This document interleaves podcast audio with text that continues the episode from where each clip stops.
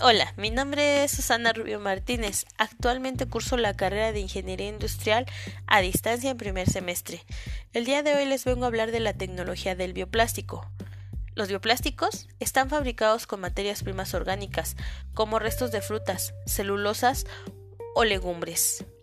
El ingrediente más importante a la hora de fabricar bioplásticos es el almidón. Este es el que aporta las mismas propiedades fisicoquímicas que se tienen en los plásticos sintéticos. En 1976, la compañía británica Imperial Chemical Industries creó el primer producto que se comercializaría como bioplástico, y en 1983, Biopol fue presentado como el primer plástico totalmente biodegradable. ¿Qué condiciones de mejora con respecto a las versiones actuales de los plásticos sintéticos conllevan los plásticos biodegradables? Reducen la huella de carbono, suponen un ahorro energético, no contienen aditivos perjudiciales para la salud, no modifican el sabor ni el aroma de los alimentos, procede de fuentes renovables, son biodegradables.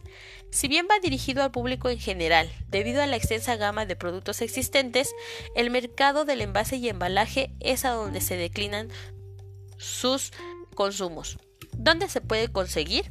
En diferentes anuncios en la web con productores como Natural Plus, Biosolution e inclusive en Mercado Libre. Algunos de los posibles efectos secundarios no deseados podrían ser el alza de costos de acuerdo al material que se utilice, escasez de materias primas, y eso podemos prevenirlo bajo la sustentabilidad, que es la práctica de lograr un equilibrio entre la explotación de recursos.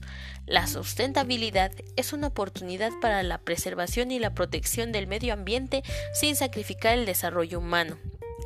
El que un elemento sea degradable o biodegradable no necesariamente disminuye su impacto ambiental, sino depende de una gran medida de su manejo. Por ello, se debe optar por la reducción, reutilización, reciclaje y valoración energética.